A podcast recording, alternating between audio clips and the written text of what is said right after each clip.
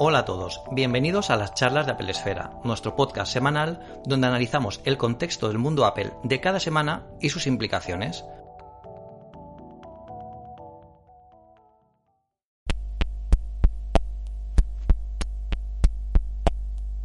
Hola a todos y bienvenidos a las charlas de Apple Esfera. Una semana más vamos a comentar las novedades más importantes eh, que ha habido esta semana, que va a haber esta semana también en el mundo Apple.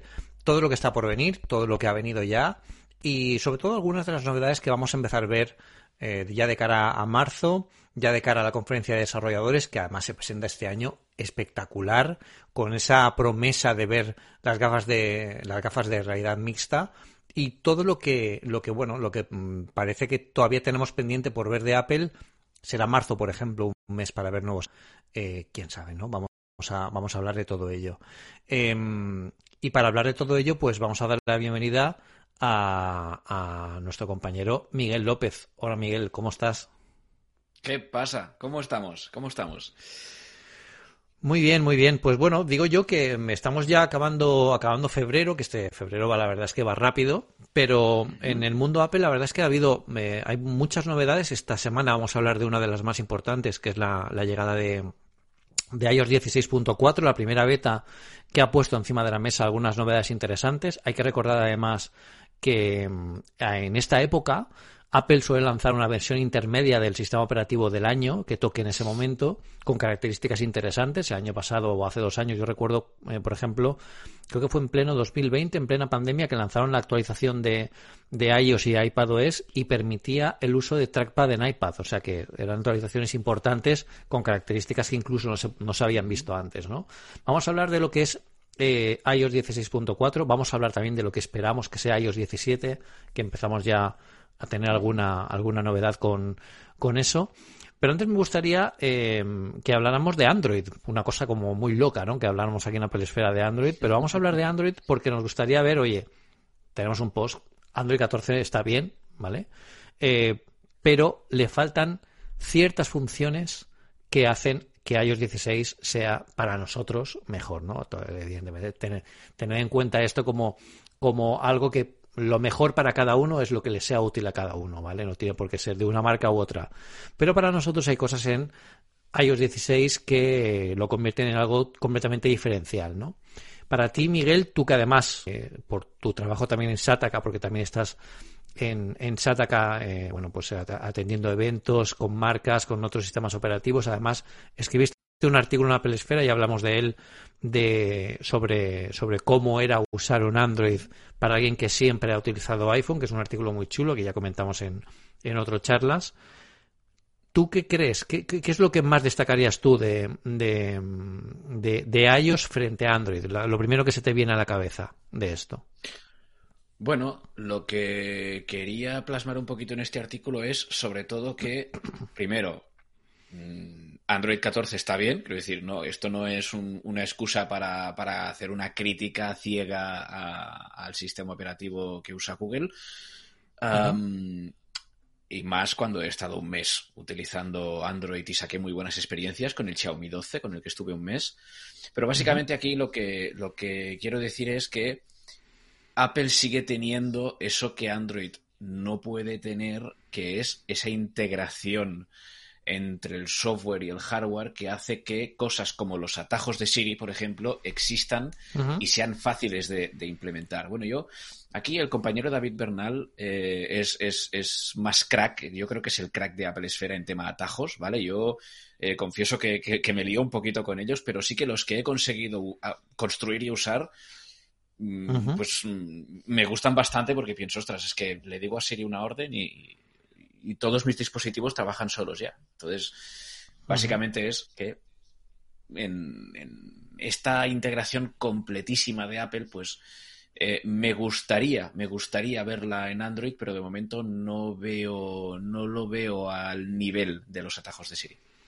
Mm. Realmente los, los, atajos de Siri, como dices tú, yo creo que es una de las grandes ventajas de iOS 16, pero no necesita una gran integración de software y hardware, por lo menos en una primera etapa. Si recordáis lo que era Atajos en, hace unos años, era una aplicación independiente que te podías bajar de la App Store, se llama Workflow.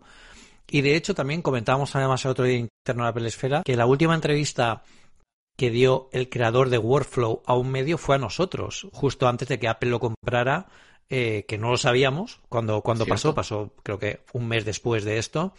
Y él lo que nos dijo en esa entrevista, está en Apple Esfera, le podéis echar un ojo, es que, que bueno, él le parecía como muy complicado que todo esto eh, pudiera funcionar, pero que a ellos ponía muchas facilidades para, para interconectar aplicaciones y servicios y que claro, si fuera dentro del propio ecosistema, dentro del propio iOS, pues sería todavía mucho más fácil, ¿no?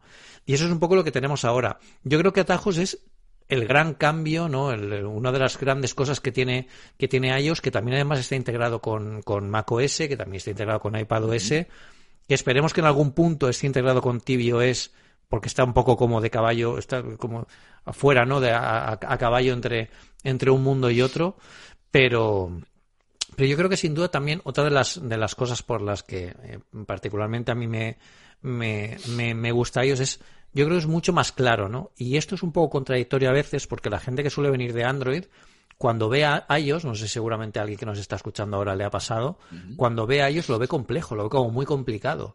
Y realmente a nosotros nos parece lo contrario, ¿no? Porque está como todo como muy ordenado, Em, yo cuando he usado, por ejemplo, Android alguna vez me confundo un poco, hayan tantos escritorios para arriba, para abajo, izquierda, derecha, y es un poco, es un poco más de, es un poco más de lío. Yo creo que Apple sí que tiene eso de minimizar lo que la, interfaz, el, cómo utilizas tú el sistema operativo para hacerlo de una forma más cómoda, ¿no? Y eso es algo que, que sí que, que, sí que se nota. Em, y de Android 14, no sé si has podido probar tú algo en concreto de Android 14. No, pero espero poder hacerlo eh, dentro de muy pocos días porque empieza el Mobile World Congress. Y el Mobile World Congress es el, lugar ideal para toquetear las novedades más, más recientes de, Android, tan a nivel de dispositivo como de sistema. Entonces, ahí podríamos tener la oportunidad de tocar algo. De hecho, me viene bien que lo digas, parece que esté eh, como parte de la, de la propia escaleta, pero cierto es, además estaremos allí, eh, por parte de Apple Esfera estamos Miguel y yo, eh, también Miguel va a cubrir cosas de SATACAP, yo estaré full time con Apple Esfera recorriendo stands, a ver qué novedades para el ecosistema del mundo Apple. Sabéis que mobile no es un evento muy Apple friendly en el sentido de que Apple no va, no tiene presencia, no tiene stand, eh, no va nadie a impartir ninguna charla y este año confirmado que tampoco va a ir nadie. Pero eh, es importante para ver un poco el pulso del ecosistema, cómo va el tema accesorios, el tema servicios, el tema fundas y, bueno, ver un poco cómo em, qué, qué, novedades hay ahí, ¿no? Desde hace unos años sí que es cierto que el mobile en el mundo Apple ha bajado un poco eh, yo recuerdo uno de los primeros mobile a los que fui yo, que fue en 2015, eh, habían un montón de cosas. De hecho, el primer uso de Apple Pay se presentó en el Mobile World Congress, que hicieron una demo de Apple Pay en el Mobile World Congress, que tenéis un artículo en Apple Esfera que, que escribí cuando, cuando vi esa, esa demo por parte de Visa. Y aquello era como ciencia ficción, imaginad, pagar con el móvil acercando el teléfono a un datáfono era como una locura. Y, hoy en día, mm, la verdad es que no se nos ocurre otra forma mejor que para, para hacerlo, ¿no? Así que bueno, eh, si estáis por allí por el mobile, porque sois medio o tenéis algún pase por empresa o lo que sea, que sepáis que estaremos por allí, estaremos en el Media Village, que si no me equivoco este año sigue siendo como los años anteriores, que está en el entre el, el, Hall 5 y el 4, si no me equivoco. O sea, que si nos veis por allí, decirnos algo y hablamos un poquito de Apple, que, que tampoco está mal, o de Android, que también, como dice Miguel, es interesante yo me acercaré también a ver novedades en ese campo porque sabéis que al final ambos mundos tienen que, tienen que llegar a un punto común y seguramente se retroalimentan en cosas y en novedades. O sea que es interesante, que es interesante verlo. Miguel, día de. ¿Tú tienes Netflix contratado en casa? Está el grupo de WhatsApp de mi familia hirviendo. A tope, ¿no? Pedro. Vale. Está topísimo. Hoy, hoy para, para los que nos estéis viendo, para lo que nos estéis viendo en directo eh, eh, es hoy, para los que nos estéis escuchando en el podcast, pues fue el, martes 21. Hoy era el último día en el que Netflix eh, daba el ultimátum este de que tienes, tío, tienes que pagar por, por, tienes que pagar, no, tienes que elegir una casa marcarla como que esta es tu casa y a partir de ese momento todo lo que no sea tu casa no te vas a poder, no se va a poder conectar a no ser que pagues una extensión de tu tarifa o de tu, o de tu perfil, ¿no? Hoy es ese día, ¿no? Yo justo antes de entrar aquí eh, he estado mirando por redes y a mí, por ejemplo, me pasa, yo comparto cuenta eh, también con, con mi familia Y mm, hay mucha gente a la que no le ha llegado aún la opción de marcar esto como mi residencia habitual, ¿no? Y estamos en el día de, no sé qué va a pasar mañana, si que se van a desactivar por defecto, pero no se ha recibido este correo. ¿Tú lo has recibido? Como tú, tú eres usuario de Netflix? Sí, yo tengo Netflix, comparto mi cuenta con, con, mi familia y he recibido el correo, he establecido mi ubicación principal en mi casa y eh, mi familia en sus televisores, no en iPad sin iPhone, sino de momento en los televisores, han recibido el mensajito de, oye, eh, que... Parece que no estás en casa, amigo. Esto, exacto, sí, sí, ¿qué, qué haces? Entonces, eh, de momento, de momento, solo es, o sea, en el caso concreto de mi familia, porque puede cambiar, es un aviso. Es un aviso. Entonces, de hecho, eh, un miembro de mi familia eh, hace literalmente minutos me ha dicho, yo esta tarde he podido ver una peli. En plan. Vale. Y tú ya has confirmado que, que, es tu casa, la de tu casa tuya, que donde, donde está la, la, esto oficial, ¿no?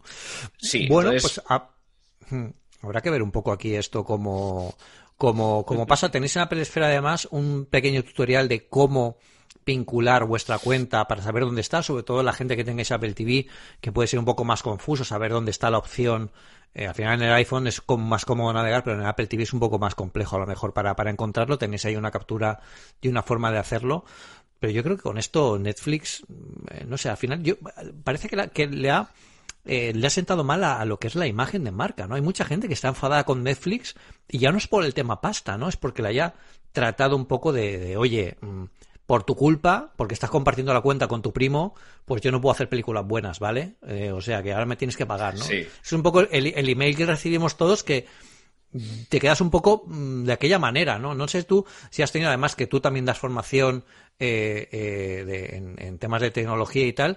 ¿Alguien te ha comentado esto? ¿Alguien de fuera de nuestra burbuja tecnológica te ha comentado esto? ¿Qué opinan de, este tema? Eh, pues o tu familia mismo, ¿lo que te dicen? bueno, mi familia, mi familia, bueno, yo he publicado un artículo, Pedro, precisamente de lo, de lo que has dicho, ¿no? De que, a ver, primero que a la gente le puede empezar a a saber bastante caro ah, el tema de que si, si, extiendes esa suscripción para que dos casas más lo puedan ver, estás pagando 30 euros al mes por Netflix, que dices, ya, a ver, ¿vale? Es bastante locura. Pero yo, por ejemplo, eh, publiqué un artículo que, que, que decía, a ver, no es solo el dinero, es que a partir de ahora Netflix va a ver por dónde voy, dónde estoy, para un poquito hacer que yo cumpla las normas. Y creo que es excesivo este seguimiento. Es como, a ver, muéstrame las series y las películas, pero esto de, de seguirme a decir, oye, ¿qué, ¿qué, haces en el pueblo? ¿Sabes? En plan. Claro. No me digas que ahora vas a querer ver películas en el pueblo. A ver. Claro. Entonces, mira. Hmm. No, perdona, Pedro, es que. Sí, le haremos, seguimiento, le haremos seguimiento. Le, haremos seguimiento a esto, porque además es importante saber, porque por ejemplo, sí que te deja, una vez que tú marcas tu, tu localización oficial, digamos, sí que te deja hacer un, como un viaje, ¿no? Te permite hacer un viaje que sería, pues oye, la segunda residencia en tu caso, ¿no? Que vas al pueblo, o yo que bajo a Alicante a ver a mi familia, pues puedo, eh, puedo utilizarlo, pero no deja de ser, fíjate que a mí me sorprende mucho que estemos ahora mismo día 21 y que, y que estemos todavía así. Hay mucha gente que no ha recibido el correo, hay mucha Mm, tu, misma familia, ¿no? Que te ha dicho, oye, pues yo he conseguido ver una película y no ha habido ningún problema. Es como muy raro y, yo no sé si al final eh, pues acabarán haciendo, no sé, alguna, alguna cosa porque a todo esto se suma que a final de este mes, bueno, yo creo que ya esta semana, entraba en marcha Sky Showtime, que es un nuevo, un nuevo servicio en, en además de streaming, que tiene un montón de, de, de, cosas bastante, bastante interesantes. Tiene la nueva serie de Halo. Eh, sea, que hay cosas que, bueno, te pueden llamar la atención también por 3 euros al mes. 3 euros al mes si lo contratas al principio porque es el 50% de descuento y demás, ¿no? No sé, eh, tú no te has pensado dar de baja de Netflix, ¿no? Con esto.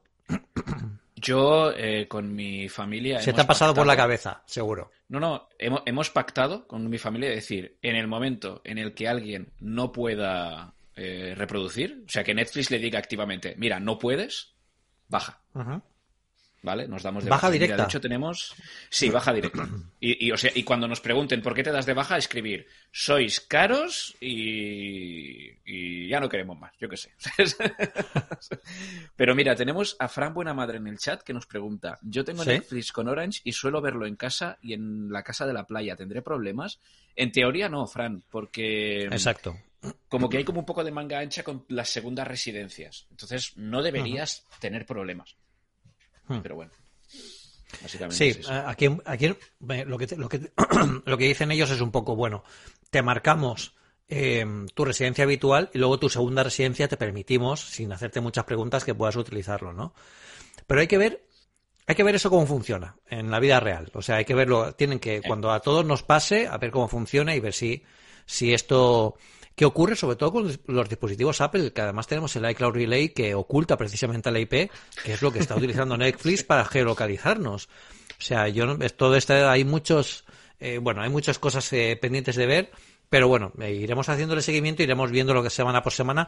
Todo lo que aprendamos y todo lo que veamos de esto lo iremos publicando en la Pelesfera, que tenéis además un montón de, guías para, para poder acceder a esto. Y, una de ellas, una de ellas es Plex, que eh, nos ha sorprendido el éxito que ha tenido este artículo, eh, precisamente porque Plex es algo que lleva muchísimo tiempo en el, en el, en, el mundillo de la informática, de la tecnología, ¿no? Llevan como unos 10 años y Plex realmente no es una plataforma de streaming, lo ha empezado a ser hace unos, yo diría que hace un, no sé si un año o menos, ¿no? Que tiene ya películas y contenidos en streaming, pero muy poquitos y muy seleccionados, ¿no? Sobre todo en idioma en inglés. Em, pero sí que es cierto que si tenemos nuestras propias películas, podemos incorporarlas a Plex y nos permite crear casi nuestro propio Netflix, ¿no? Para poder mm, verlo estemos donde estemos, ¿no? Y a mí Plex me parece una solución fantástica eh, para, para si tenemos películas, muchas películas en casa, ¿no? Y podemos verlas, o incluso para ver alguna película, que hay una película así de ciencia ficción antigua y demás en Plex, que se puede ver desde su plataforma de streaming, que es completamente gratis, eh, bueno, pues también se puede, se puede ver. has visto, has, tú, has usado Plex alguna vez tú, Miguel? para, para tu contenido local. Exacto, exacto. Hay, gente, hace unos años está muy de moda que tú compartías tu contenido en Plex y te, te, permitía como una red social seguir a otros usuarios de Plex y entonces esos usuarios veían tus, tus contenidos. O sea, tú eras, era como una red, ¿no? De, de mini, mini, mini streams y cada uno era como un pequeño Netflix para el, para el resto todo basado en la conexión que tenéis a internet y demás, ¿no? Es muy curioso y os animo a que lo probéis si tenéis contenido local para poder verlo de forma sencilla y también para ver las películas simplemente que tienen en, Plex, eh, porque bueno, hay alguna que no está que no está nada mal. De película chula, Miguel, la que viene en Apple TV, que nos pilló a todos por sorpresa. Y, es que, bueno, el titular es buenísimo, que el, que el que pusimos en Apple Esfera es el thriller basado en el juego más clonado de la historia, ¿no? Y yo, Aquí puedes pensar varias cosas, porque el juego más clonado pues, puede ser Super Mario Bros., ¿no? Puede ser muchos, pero es el Tetris. Tú dices, la segunda reacción es, ¿van a hacer una película de Tetris? A ver, ¿cómo ¿de qué va la película? Son piezas hablando entre ellas, pero es la historia del Tetris, de cómo se creó, de todo lo que, lo que tuvo que pasar eh, la comercializadora del juego hasta que se dieran cuenta de la viabilidad comercial, los problemas que habían en, Rusia para el tema de los videojuegos, que al final es, es un estado como muy cerrado. Yo he visto el tráiler y me la, me la han vendido completamente. O sea, ya tengo muchísimas ganas de verla. No sé qué opinas tú de, de, esta superproducción que llega a Apple TV. Yo creo que es buenísima. Sí, sí, o sea, la verdad es que, a ver, eh, creo recordar que hace tiempo lo dijeron, de no, no, mira, que están mirando de hacer una adaptación de Tetris que yo pensaba, bueno, será algo rollo emoji la película, ¿sabes? De un mundo de piececitas que jajaji, jajaja, ¿sabes? no te pongas en una línea que desaparecemos. Eh, pero sí, sí, o sea, igual que tú, Pedro. O sea, yo vi el tráiler y, estoy dentrísimo. O sea, estoy dentrísimo. Tiene, un, tiene un pintón. Eh, la película se estrena el 31 de marzo y vamos, no voy a tardar en, verla en Apple TV Plus porque es que, eh, a ver, yo, no sé tú, tú, tú sé que eres de Amstrad, de, ¿no? de, la Atari y tal, ahí estás, ¿no? Pero yo, mi primera consola, que me la trajeron los Reyes, fue el, pack que lo mencionan en el tráiler de Game Boy más el Tetris. Claro, el de, las español. que me pegué yo ahí, pues claro, eso, es mi infancia, es mi infancia. Entonces, mm, claro. eso tengo que verlo. Sí, y además que eh, se negocia, bueno, el, el tráiler es espectacular, lo estáis viendo ahora aquí, los que estáis escuchándolo en el podcast eh, podéis verlo en, el, en, en Sensacine, lo tienen puesto nuestros compañeros, eh, pero tiene una, una pinta impresionante porque además eh, no solo cuenta, justamente está siendo el, el, el, el trozo que, que, voy a comentar, no solo cuenta la historia del videojuego, ¿no? sino la historia de cómo el videojuego se hizo tan famoso. Y una de las cosas por las que el Tetris fue tan famoso es precisamente que se comercializaba como, se comercializaba como el videojuego estrella de la Game Boy. Y hay un momento en el trailer que a mí me pone los pelos de punta, que es cuando le enseñan a, a uno de, las, de los gestores que está llevando a cabo el, todo el proyecto del Tetris que sea viable, le enseñan, bueno, y esto que vas a ver aquí solo lo han visto cuatro personas en el mundo. Se llama Game Boy. Y saca una, levanto como un pañuelo y hay un, prototipo de Game Boy como en una, en una urna y es brutal esa escena, es brutal esa escena. Además la fotografía está muy bien de la peli. Eh, yo esto lo, hablaré con Carlos Navas en, en el podcast de, de, Una Cosa Más, pero bueno, yo creo que es una de las películas mm, bueno, más chulas de, del mundillo y tiene, tiene una pinta, una pinta tremenda, tiene una pinta tremenda. Así que esperaremos que hagan más películas de estas. Yo películas de videojuegos, mm, la verdad es que no, no soy muy, muy fan porque han sido casi todas un desastre. O sea, yo recuerdo un Uncharted y fue de, de, de, denuncia pública. O sea, esta gente hay que denunciarla, ¿no? Pero luego me ha devuelto la esperanza en la vida y en el ser humano eh, de Last of Us, que yo creo que es no ah, solo la mejor serie de un videojuego, sino posiblemente una de las mejores series de los últimos 10 años. O sea, a mí me parece brutal y una, una muestra de lo que se puede hacer. Y yo aquí, ya que estamos en Apple Esfera y esto no es vida extra, nuestros compañeros, vamos, algún día haremos un crossover con los compañeros de vida extra o de 3D juegos, em, pero yo aquí vuelvo a animar a Apple, por favor, Apple, ahora tenéis una productora audiovisual podéis hacer vuestra propia serie contando vuestra propia historia. O sea, haced una serie de Steve Jobs, pero no las películas estas cutres que han hecho, que son malísimas todas. O sea, todo lo que se ve en esas películas no deja de ser sensacionalismo puro y no es la realidad de Apple ni la realidad de Steve Jobs de, lo que fue en su época. Contad las historias de la creación del Macintosh. Contad la parte interesante, que es donde acaban precisamente esas películas, que es cuando Steve Jobs vuelve a Apple a reflotarla. Es ahí donde acaban todas estas películas y es lo más importante cuando llega el iMac, cuando llega el iPod, cuando llega el iPhone, la historia del iPhone. Imaginad una película tipo Tetris contando la historia del iPhone.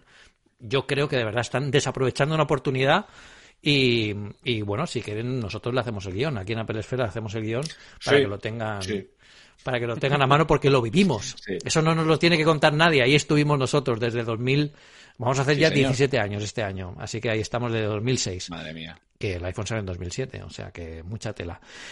Cosas del iPhone. Ha salido la 16, iOS 16.4, Miguel. Eh, es una muy, muy, muy buena actualización en el sentido de que tenemos más atajos, más control de los atajos. Vitici está encantadísimo. El otro día lo leía y está flipando con las posibilidades que se pueden hacer ahora porque pues tiene más granularidad a la hora de, hacer más cosas con atajos de forma más directa, ¿no? Antes solo podías tocar, digamos, una capa de lo que podías controlar, ya puedes bajar como una, como una, como una capa más.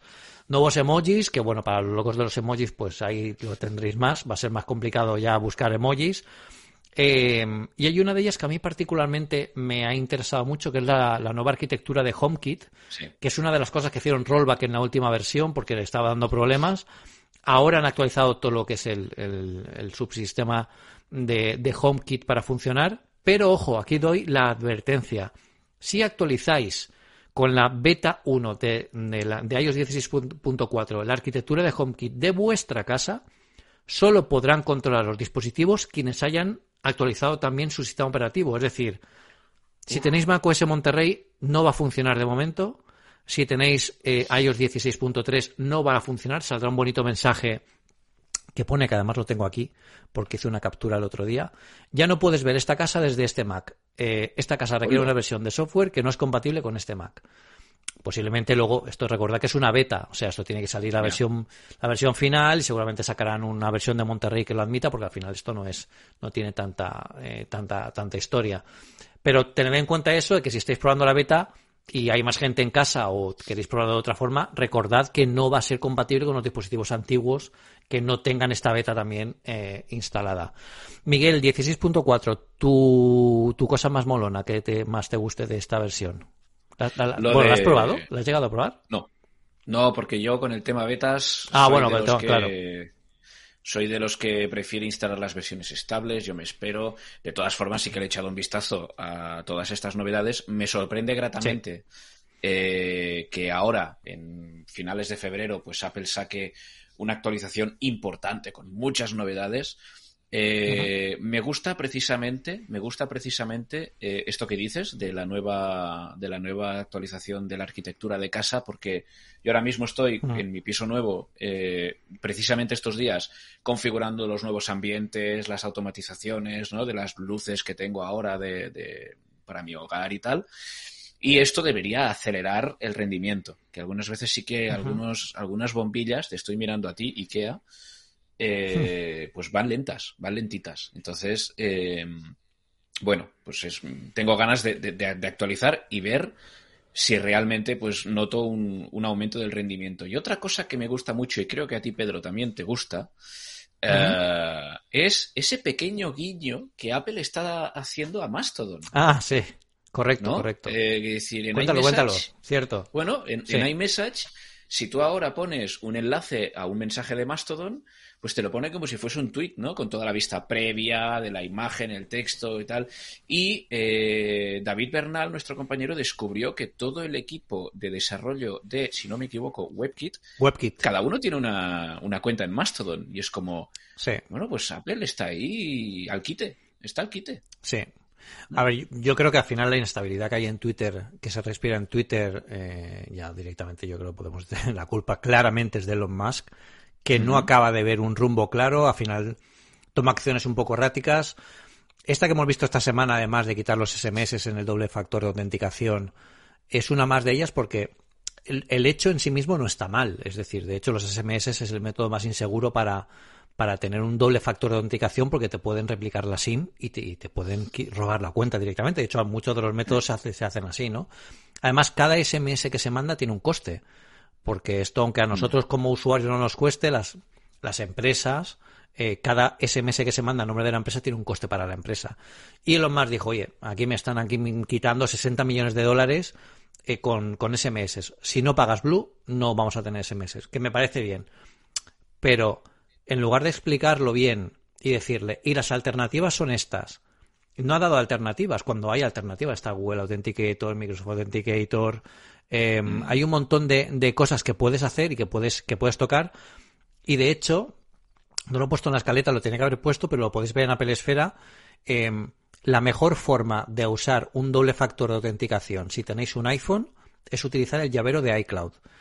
Con el llavero de iCloud ya se puede hoy en día eh, generar un código de, de, de, un solo uso que se va cambiando con el tiempo. Para vuestra cuenta de Instagram, para vuestra Facebook, para vuestra cuenta de, de Mastodon, para vuestra cuenta de Twitter. Eh, y es muy fácil hacerlo. Lo hemos explicado este fin de semana cómo hacerlo en Twitter. En breve os explicaré yo en un artículo cómo hacerlo en cualquier plataforma que lo utilice. Porque tiene una cosa muy buena y es que cuando cambiéis de iPhone no hace falta exportar todas esas claves. Mira, aquí los de nuestros, nuestros compis de realización han sido rápidos y han puesto aquí el, el, el, la página en, en el directo. Eh, es importante porque si migramos de teléfono no hace falta exportar lo que ya tenemos en las aplicaciones estas de autenticación porque simplemente todo esto se guarda en nuestro llavero de iCloud. Y esto quiere decir que cuando demos de alta uno de estos eh, servicios dentro de nuestro llavero de iCloud, automáticamente se va a migrar si cambiamos de teléfono porque nos traeremos la cuenta de iCloud de nuestro nuevo teléfono o podemos utilizarlo también eh, desde el Mac. Yo ahora mismo, por ejemplo, di de alta, cambié mi segundo factor de autenticación de Twitter y lo vinculé con el llavero de iCloud y yo esos códigos los tengo tanto en la aplicación llaveros del iPhone como si entro ahora desde el Mac. Y estoy en Monterrey, ni siquiera es, ni siquiera es, es, eh, es todavía aventura. Eh, lo tengo para poder hacerlo incluso desde escritorio. Ya no tengo que preocuparme de, antes de formatear el, el, iPhone, tengo que exportar las cuentas para traernoslo y eso es muy útil. Pero bueno, que no vamos por las ramas. Apple, desde luego, está dando pasos de gigante para, mm, para ver que la plataforma un poco de comunicación que tiene la mejor pinta ahora mismo, yo no me atrevo a decir que es la que tiene más futuro, porque siempre han habido muchas historias en este caso, eh, es ahora mismo Mastodon. Y el hecho es que el propio Phil Schiller ya está en Mastodon. O sea, dejó Twitter, borró sí. su cuenta y sé que es el más agresivo de todos. Tim Cook no puede hacer eso porque se encadenaría una tercera guerra mundial con, con sí. Twitter y con claro. Elon Musk. Claro, porque el otro, como está loco, pues sí. a saber lo que pasaría, ¿no? Y, pero yo creo que al final, no sé cómo lo ves tú, pero yo creo que Apple eh, pues al final quiere un poco una plataforma que sea estable para comunicar sus contenidos y a Twitter últimamente no lo está haciendo, ¿no? ¿Tú cómo, tú cómo ves? Tú además llevas en Mastodon también más o menos el mismo tiempo que yo, un par de meses, ¿no?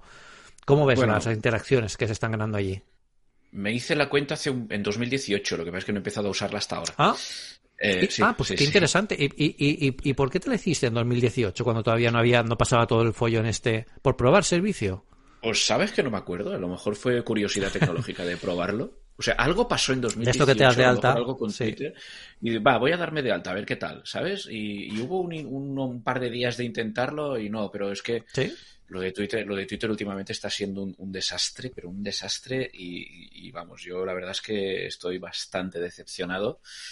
Y bueno, me está gustando pues que en Mastodon poco a poco los, al menos los power users que, que, digo yo, pues estamos como generando ahí un poquito de, debate y de comunidad mucho más sano que, lo que hay en Twitter. Entonces, pues, bueno, eh, bueno a ver qué tal. De, de hecho, de hecho esta, esta misma semana, y creo, creo que fue ayer, eh, José Jacas, que es un creador de, digital, bueno, hace un, tiene unos renders impresionantes, capaces de engañar a cualquier ojo humano. eh, anunció que, que, no iba a volver a Twitter, eh, que estaba en Mastodon y que en Twitter seguiría teniendo presencia porque al final no deja de ser las redes donde están todas las marcas de momento y, y seguirá publicando cosas de trabajo pero que su interacción diaria va a ser en, en Mastodon. Yo no me acabo de cantar, o sea, a mí me gusta mucho Mastodon, yo creo que ahora mismo eh, paso más tiempo allí que en Twitter, pero sí que es cierto que hay que ver cómo evoluciona esto, ¿no? Porque puede ser que a este hombre le mm. entre la cordura y que empiece a hacer Twitter de un servicio que no sea un vaivén de de, de, de features, de, características lanzadas casi por azar.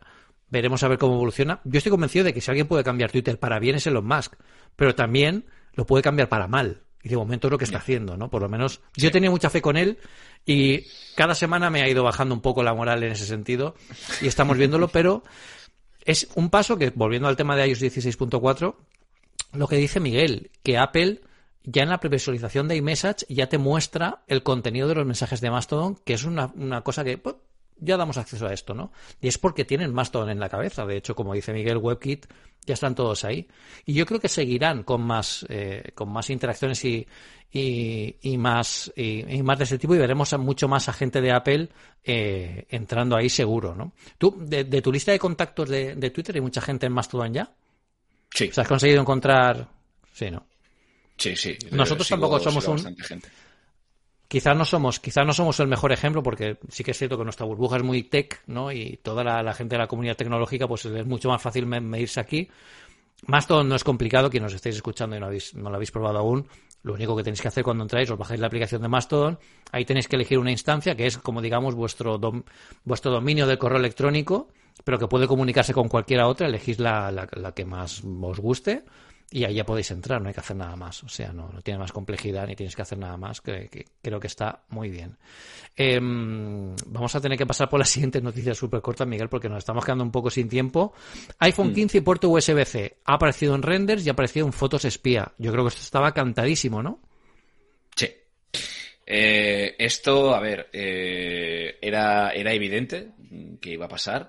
Queda la incógnita de ver eh, qué velocidades mm, totales de, pico, me refiero, tienen ese iPhone 15 Pro. Ah, pero me gusta sobre todo que, mira, se puede ver en pantalla ahora mismo, fíjate la diferencia de los marcos entre el 14 Pro, lo que ahora consideramos que son marcos estrechos, y fíjate en el 15 Pro, en el supuesto 15 Pro, porque recordemos que estos son renderizaciones y puede no ser verdad, pero ostras, estaría muy bien tener ese, esa pantalla con tan poquito marco.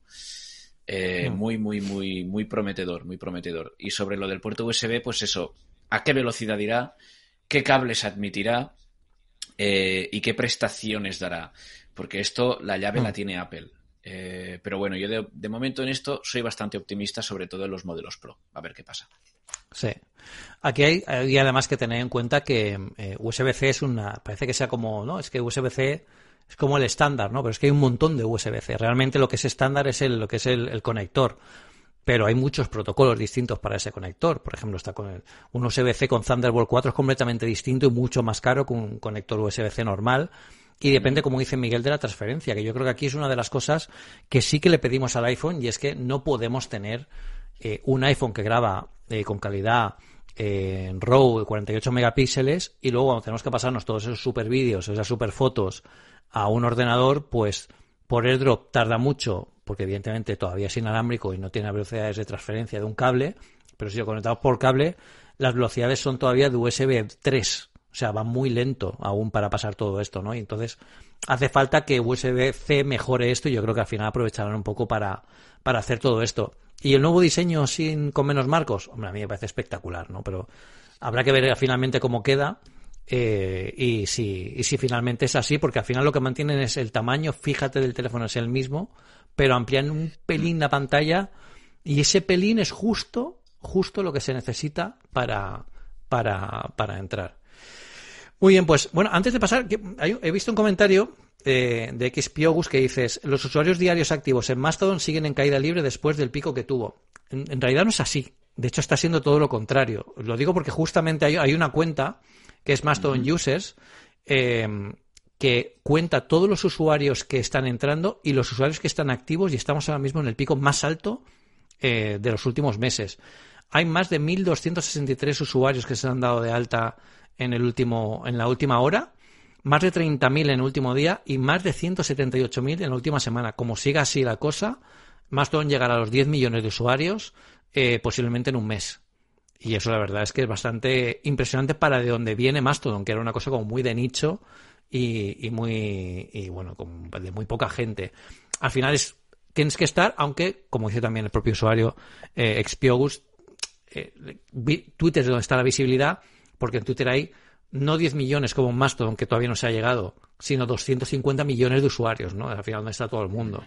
Pero también recuerdo que estas cosas pueden cambiar porque ya ha pasado antes con Microsoft Messenger, eh, ha pasado con el IRC, ha pasado con muchos servicios donde toda la gente estaba y al final ha dejado de estar porque se ha ido a otro sitio. Y hoy en día yo creo que la gente que sabe mucho más de tecnología le puede costar más o menos, pero al final acaba así, se acaba yendo. ¿no? Si no recordad, cuando empezamos con, con WhatsApp, que la gente no tenía WhatsApp, porque no sabían cómo se daba de alta, cómo se utilizaba, y hoy en día, ¿quién no tiene WhatsApp? ¿no? O sea que, hay que no hay que subestimar la capacidad tecnológica de la gente cuando quiere cambiarse de algo que no le convence, y yo creo que esto en algún momento eh, se tendrá que ver, ¿no? Se tendrá que ver. Bueno, eh, Apple retrasa, bueno, esto es una noticia de la semana, de la semana pasada, pero que yo que quería comentarla contigo, las gafas finalmente van a ir a la conferencia de desarrolladores. Yo creo que es básicamente lo que esperábamos que se hiciera, ¿no? Porque es presentarlo delante de los desarrolladores. Lo que quería Apple es, os presento el dispositivo Apple y en la conferencia de desarrolladores os enseño un poco cómo se programa, cómo se, cómo se, eh, bueno, cómo, cómo, se utilizan, pero al final va a ser toda una conferencia de desarrolladores. Y no son muchas cosas, Miguel, para conferencias de desarrolladores, ¿no? Están dejando muchos deberes, ¿no? Para eso. Eh, sí, yo ya, a mí me da miedo cuando toque, cuando toque escribir todas las novedades, ¿no? ¿Verdad, Pedro? De, de, todo, de todo eso, porque fíjate Vamos a estar entretenidos. Vamos a contar. iOS, iPadOS, WatchOS, tvOS, algo de HomeKit, de, ¿no? Del sistema operativo de los HomeKit y tal. Ya he perdido la cuenta, no sé si he dicho macOS. Y ahora tendremos eh, Reality OS, Reality si se llama así, o XROS. Sí. Eh, y claro, eso ya es un sistema operativo muy complejo, muy, muy, muy, muy, muy complejo. Entonces, eh, ah. va a ser, va a ser posiblemente la WWDC más compleja, más completa eh, en mucho tiempo la verdad, porque, vamos, yo, yo, ya empezaría a pensar en, dividirla en dos eventos, ¿no? En, plan, pues mira, primavera iOS y otoño macOS y lo de la realidad virtual, porque madre mía. Sí. Eh, pero bueno, eso también pues lo hace e- más, más prometedor y estoy muy entusiasmado. Sí. Sí, en este primer, en este primer año yo creo que es un poco de presentación del hardware. Yo creo que pasarán un poco, os enseñamos el hardware, va a ser esto, pero os vamos a enseñar las capacidades que tiene y eso mezclado, ¿no? Aderezado con el resto de sistemas operativos para ponernos un poco al día, eh, pero sin entrar en detalles. Y luego habrá, yo creo que como pasó con el Apple Watch, algún evento específico de lanzamiento donde sí que se verán eh, todas las todas las posibilidades del, del, dispositivo. La verdad es que va a ser una conferencia de desarrolladores muy importante. También veremos a ver lo que lo que saca Apple en los próximos meses, que es parte de de la hoja de ruta que tiene la compañía de, cara a lo que viene. Pero lo que viene también es iOS 17 y iOS 17 también, oye, em, eh, promete mucho, ¿no? Y nosotros aquí hemos hecho una lista de cosas de iOS 17 eh, que esperamos que, tenga, ¿no? ¿Tú qué cosa le pides eh, a iOS 17 para, para, que, para que, nos, que nos regale? Yo aquí, teniendo una opinión bastante fuerte, ¿vale? bastante estricta, yo le pediría a Apple que después de pegar el puñetazo en la mesa con el tema de la privacidad, que lo ha hecho y lo ha hecho muy bien, en mi opinión, eh, y después de implementar todas esas herramientas de tiempo de uso, ah. De, que los adultos regulen el, propio uso que le dan a sus terminales y al mismo tiempo regular el de los menores, decir, oye, cuidadito con esto y tal. Eh, el móvil ya no solo el iPhone, pero el móvil, se ha convertido poco a poco en, una herramienta que puede ser adictiva, dependiendo de los servicios y aplicaciones que utilices. Entonces, yo ahí, del mismo modo, del mismo modo en el que Apple de repente te dice, oye, tu ritmo cardíaco es un poquito anómalo hoy, o oye, eh, hemos descubierto una tendencia de que estás andando menos últimamente, o de que andas un poquito inclinado hacia la izquierda, del mismo modo que se trata la salud física, yo ahí a Apple le pediría que tratase de la misma forma la salud mental, como por ejemplo decir, oye, mira, ¿no? Una tendencia que hemos detectado y que te salga en forma de advertencia o notificación, hemos detectado que has abierto Instagram, eh, la última semana lo has abierto 200 veces y, y lo has abierto durante solo 5 segundos, que eso es un comportamiento muy típico de una adicción. ¿No? Entonces, es decir, o sea, que Apple te avise de esta tendencia. Es decir, es que esta aplicación la has abierto muchas veces y muy poco. Y esto denota que a lo mejor deberías replantearte el cómo la usas. ¿no? Entonces yo ahí pediría a Apple, de, sobre todo para los más jóvenes, eh, si a mí ya me afecta a los más jóvenes, yo no digo, de decir, oye, detección de estas tendencias adictivas con las aplicaciones, YouTube, tal, y decir, oye, ¿no? o que llevas una hora en YouTube haciendo scrolling sin parar con los shorts y tal, y decir, oye, llevas aquí un buen rato. Mm, ¿No tienes cosas que hacer? no sé, ¿sabes? En plan, algún tipo de advertencia sí, porque la salud mental cada vez es más importante y creo que Apple ahí tiene muchas herramientas para, para poder ayudar. Yo iba a decir que lo que quiero son nuevos fondos de pantalla, pero me, me sabe mal ahora decir algo tan banal después de lo que ha dicho. Después de lo que ha dicho Miguel. No, a ver, todas las razones. Yo creo que es un tema complejo, Miguel, porque eso además tienes, hay muchos factores de salud. Yo creo que hay, muchos factores que no se pueden medir solo con un sistema operativo, pero bueno, que te, que te da por lo menos consejos, ¿no? Más que alertas de tal, oye, mm, igual necesitas descansa cada cierto tiempo, ¿no? Eso no estaría, no estaría mal.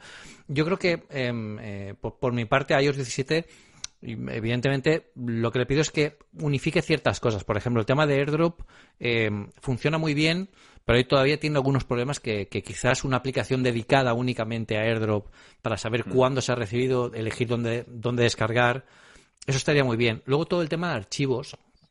A mí me gustaría que los archivos eh, también tuvieran un poco un retoque porque llevamos mucho tiempo con el mismo, con el mismo sistema y, por ejemplo, me gustaría crear carpetas, carpetas eh, que, por ejemplo, que yo pueda dejar cosas de trabajo y que pueda codificarlas, encriptarlas con una clave, que eso no podemos hacerlo ahora mismo. Eh, cosas que se puedan, bueno, que se puedan utilizar de distinta forma y que conecten mejor todos los servicios. El tema de HomeKit está muy bien que se cambie la arquitectura. Yo creo que el lo que es la app de casa también necesita una nueva perspectiva, ¿no? Porque como, como una ensalada de botones muchas veces y, conviene, conviene ajustarla un poquito más. Em, y bueno, al final pequeñas reformas. Yo en iOS 17 al final yo creo que iOS 17 abajo eh, trayendo cosas que, bueno que modernizan el sistema operativo que yo creo que es una cosa que hacía falta. Em, el tema de los perfiles que vamos a ver en iOS 16.4 eh, de que vas a tener, bueno, ya se va, ya se va a vincular con una cuenta de desarrollo pagada para poder bajarte betas. Yo creo que es una cosa que evitará muchas veces que la gente si está de certificados no sabe de dónde para poder bajarlo, que está muy bien. Em, pero yo sí que le pido algo en dos sistemas operativos, que aquí solo hablábamos de iOS 17, en iPadOS, por favor, poner un gestor de perfiles. O sea, el iPad es por definición un dispositivo para compartir. Si lo tenemos en casa, yo cada vez que voy a, casa de mi hermana con mi sobrino dejamos el iPad, claro, pues eh, tiene acceso a todo. Entonces, a mí me preocupa eso. Yo quiero que solo tenga acceso, que tenga un, como lo, que hace Netflix, ¿no? De perfiles, pero, pero en el iPad, ¿no? Que tenga una sesión de usuario y que él tenga su usuario infantil y que pueda entrar, pues, al YouTube Kids, a cosas que están como muy cerradas para, para él, ¿no? O que si hay varios usuarios adultos, pues cada uno tenga su configuración del sistema, sus aplicaciones, eh, su propio sistema de archivos, ¿no? Más que nada, porque luego es un barajuste de dónde he dejado yo, dónde lo has dejado tú, dónde está esto que dejé aquí, nos, ¿sabes? Y es un poco lío. Y luego en, en, en WatchOS, yo lo que quiero es que Apple eh, por fin ponga una tienda de, de esferas. O sea, que deje a los desarrolladores hacer sus propias esferas. Es un tema complicado porque mucha gente empezará a hacer esferas de Casio, esferas de Rolex, que son marcas registradas y no le van, apenas se lo va a permitir. Pero yo creo que hay mucha imaginación para que los desarrolladores puedan hacer eh, un buen trabajo en cambiar la forma como vemos el Apple Watch eh, utilizando pues las herramientas de desarrollo que ya tienen. Con lo que a mí me parece que, eso estaría, estaría muy bien.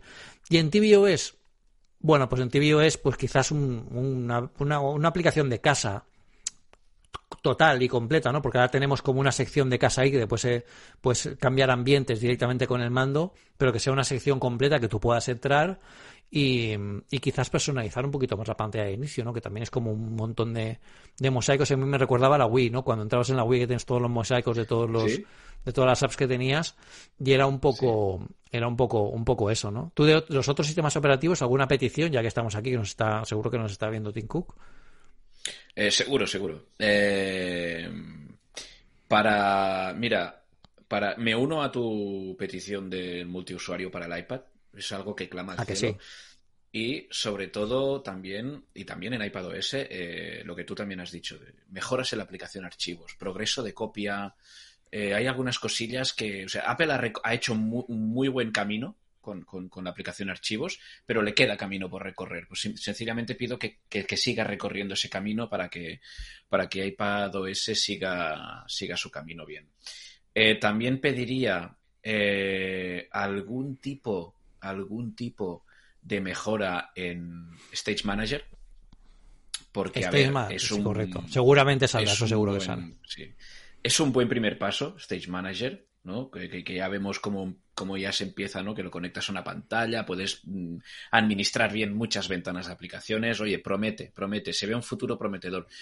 Pero eh, no he parado de ver opiniones de gente, como por ejemplo, si no recuerdo mal, de José Jacas, ¿no? De, que hablamos, hablábamos antes de él, pues que ha probado, estuvo probando Stage Manager y lo tuvo que dejar por decir, oye, es que no hay manera de acostumbrarse a esto. Entonces, exacto. Entonces, eh, más allá de esto. Esto la gente, la, gente lo usa, Miguel. O sea, tus, tus, eh, tus clientes lo usan cuando vas. Y, y si se lo pones o lo activan por, por equivocación, eso ven que eh, no, que quítame esto, ¿no? Que es muy complicado. yo es que creo. Me llaman. Claro, te llama, claro. Es que yo creo que el stage, el stage manager es una cosa que nos han puesto para la gente que venimos de la época de, los ordenadores, que hay que empezar a hablar de eso. Es decir, toda la gente, eh, los jóvenes o los niños que están empezando ahora a crecer con un iPad o con tablets o con, móviles, no entienden el concepto de ventana porque para ellos una ventana es lo que ves directamente en la pantalla. No entienden que haya varias ventanas o que necesites varias a la vez, porque todo lo puedes hacer de forma, de forma diferente, ¿no?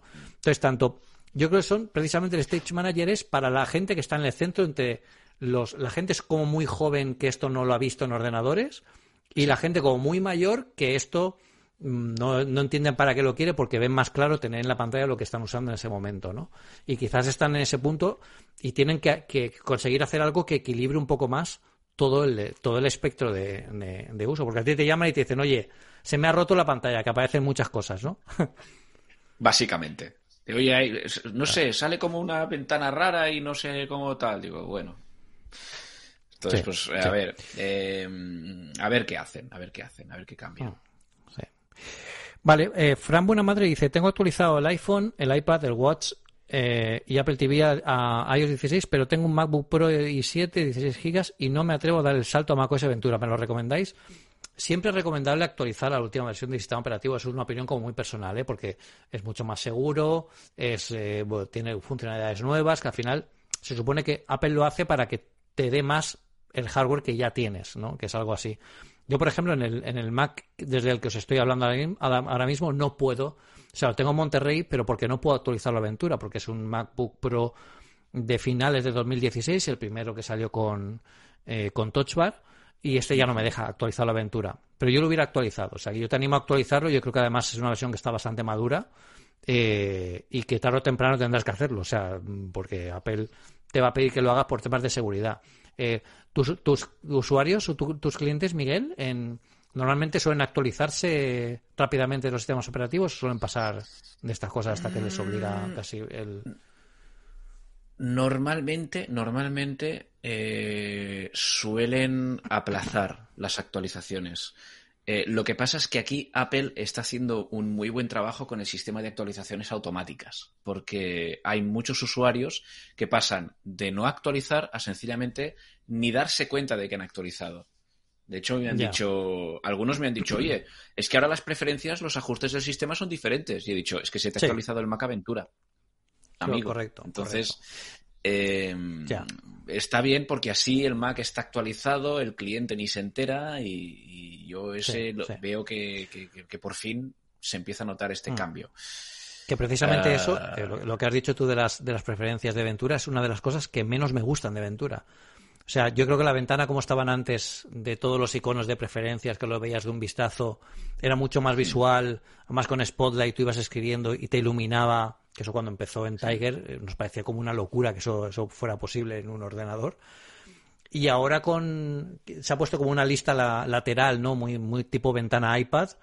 A mí no me acaba de, buscar y cada vez que yo utilizo Ventura en un MacBooker que tengo eh, que sí que se puede actualizar, me cuesta la vida encontrar cosas que antes encuentro en un instante, ¿no? Con lo que con lo que es complicado buscarlo así, pero bueno, hay que acostumbrarse porque es lo que va a venir ahora mismo y hay una cosa que Ventura es muy bueno y que quizás eh, merezca la pena actualizar.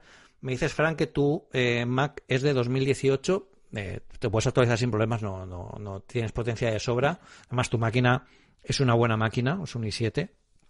Em, recordad que con Ventura llega una actualización de Metal que hace que sea que los drivers de Metal funcionen mejor a nivel gráfico. Es decir, supuestamente tendrá más rendimiento gráfico en Metal con Ventura que con Monterrey. Yo solo noté mucho cuando hicimos las pruebas de los MacBook Pro M2 y el Mac Mini M2, que ya teníamos en Ventura, y cuando lo probé con juegos, la diferencia entre los Mac M2 que probé antes del MacBooker, por ejemplo, ya no solo por la potencia bruta de los cores, sino por cómo funcionaba todo, eh, hay una diferencia bastante importante en Ventura. O sea que, aunque solo sea por eso, yo recomendaría actualizar y, y echar un vistazo. Y de momento no es obligatorio, es decir, podéis actualizar Ventura y si luego nos convence podéis volver a, Monterrey hasta que ya, como dice Miguel, un día os despertéis y ya veáis todo cambiado y ya estaréis en, en Ventura. Vale, ya para acabar, em, un consejo, si tenéis un iPhone original y no lo habéis abierto, no lo abráis y subastarlo, porque hay un tío que ha hecho esto y lo ha vendido después de 15 años y ha subastado un iPhone nuevo, un iPhone original, eh, por 60.000 euros, si no me equivoco, 60.000 eh, dólares, si no me equivoco, que es una pasta para un iPhone de aquella época. Y realmente a mí me sorprende porque, ostras, no hace tanto de eso, ¿no? Es decir, si a mí me parece ayer cuando estábamos abriendo el iPhone original y probándolo y tal, ¿no? ¿Te, parece a ti que haga, que haga tanto? ¿Crees que esto igual era bueno mantenerlo y dentro de 10 años venderlo por el doble, a lo mejor? No sé, Miguel, ¿cómo ves esto tú de los iPhone empaquetados? ¿Tú tienes alguno por ahí, ahí, en el armario ese que tienes ahí detrás? Hombre, aquí alguna cosilla tengo, ¿eh? Alguna cosilla tengo. Pero sin abrir, Miguel, sin abrir. No, a ver, sin abrir no tengo nada porque si no ya habría no habría podido hacer el directo aquí porque ya estaría en eBay machacando el asunto, ¿vale? Pero sí que tengo productos pues que antiguos que poco a poco pues van a ser piececitas de museo. Eh, ah, mira, un pero... Un chafel, sí señor. Pero bueno, eh, enseñando una iPod Shuffle, además rosa, ¿no? Si no me equivoco. Sí, era de mi madre. Muy guay. Entonces, eh, bueno, la... yo creo que, a ver, fíjate, ¿no? Cómo, yo veo que esto refleja un poquito pues el cambio que supuso el iPhone original respecto a lo que había antes, ¿no? Fue, supuso un antes y un después y tener un iPhone así empaquetado, pues oye, mm, pues sí, es un objeto mm, pues que puede a la gente, la gente le da mucho valor, no diré tiene mucho valor, pero la gente le da mucho valor y se llega a subastar, pues mira, lo estoy leyendo aquí ahora mismo, 63 mil dólares. Eh, tela. Sí telita. Sí, eh, había, había, un, había un titular por ahí que leí en un medio americano que decía, em, el iPhone que tenía guardado por casa me pagó un coche nuevo. es posible, es lo que le vale un, lo cambia por un Tesla básicamente, lo que lo que puede lo que tiene ser guardar un teléfono que yo entiendo que será pues, pues que lo tendría en algún cajón o a lo mejor era de una de un stock o que lo compró hace unos años eh, sin abrir y no lo, no lo abrió por, por coleccionismo. Y fijaos estas cosas lo que dan. A mí me da mucha nostalgia, ya no solo la noticia de, la, de, por, por lo que ha vendido la pasta, sino por lo diferente que es eh, la caja del iPhone original, no sé si habéis visto alguna, de lo que son ahora mismo, ¿no? En la caja del iPhone original venía hasta el dock. Un dock para conectar el iPhone y cargar y sincronizar el iPhone, ¿no? Que es algo que se perdió ya directamente en la siguiente generación, ya se vendía eh, por separado. Y era algo que era como muy espectacular porque el dock del iPhone original parecía que el, que el iPhone estaba como flotando, ¿no? Y era una caja como muy aparente. Ahora, como todo tiene que ser, evidentemente, pues más, eh, tiene que ser más eh, sostenible, etcétera, etcétera, pues ya no, ya no será así. Y de hecho ahora, que lo estoy pensando, embalarlo, no se va a poder embalar porque los productos de, o sea, desembalar, los productos de Apple ya no tienen los plásticos de fuera, que son los que hemos visto en la imagen antes, que, que se abren, tienen como dos guías de, cartón que tú lo abres abajo y arriba y entonces ya puedes abrir la caja, ¿no? Eso será la forma de embalarlo. Pero el problema de eso es que, claro, la caja tiene más roce. Si esas cajas hubieran estado en contacto con más cosas, igual se hubiera estropeado, ¿no? Tú, tú de, tu coleccionismo, o sea, tú te sigues guardando tus productos Apple, eh, Miguel, eh, los que has usado toda la vida. ¿No has vendido alguno de segunda mano ni nada? Yo algunos los he vendido, mis productos de Apple. Eh, lo que pasa es que eh, sí que tengo un pequeño proyecto personal, cuando tenga tiempo, que tengo. O sea, me gustaría hacer. Mira, tú lo tienes detrás. Ese cuadro que tienes ahí, eh, con no creo que es el iPhone. el iPhone, 10 y el iPhone 3G. El iPhone 10. Vale, y el iPhone 3GS. Pues, a ver, bueno, para, para los que, para los que estáis, para los que estáis escuchando el podcast, tengo detrás de mí una mesa y tengo dos cuadros. Son dos cuadros con un iPhone 10 y un iPhone 3GS que están diseccionados, ¿sabéis? Los típicos cuadros que te, que te los hace una marca que se llama Grid, te los, te los desmenuza y te los pone explicando cada una de las piezas lo que es, que quedan muy aparentes. Entonces tú quieres hacer pues eso con tus dispositivos, ¿no?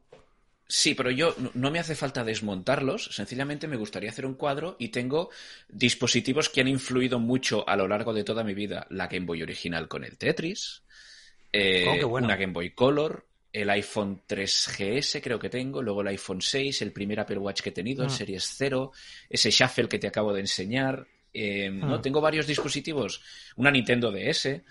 Eh, tengo varios dispositivos que, pues, que quiero como colocar en un cuadro y decir, mira, mm, esto ¿no? ha sido como la evolución de los cacharros que he ido usando a medida que he crecido.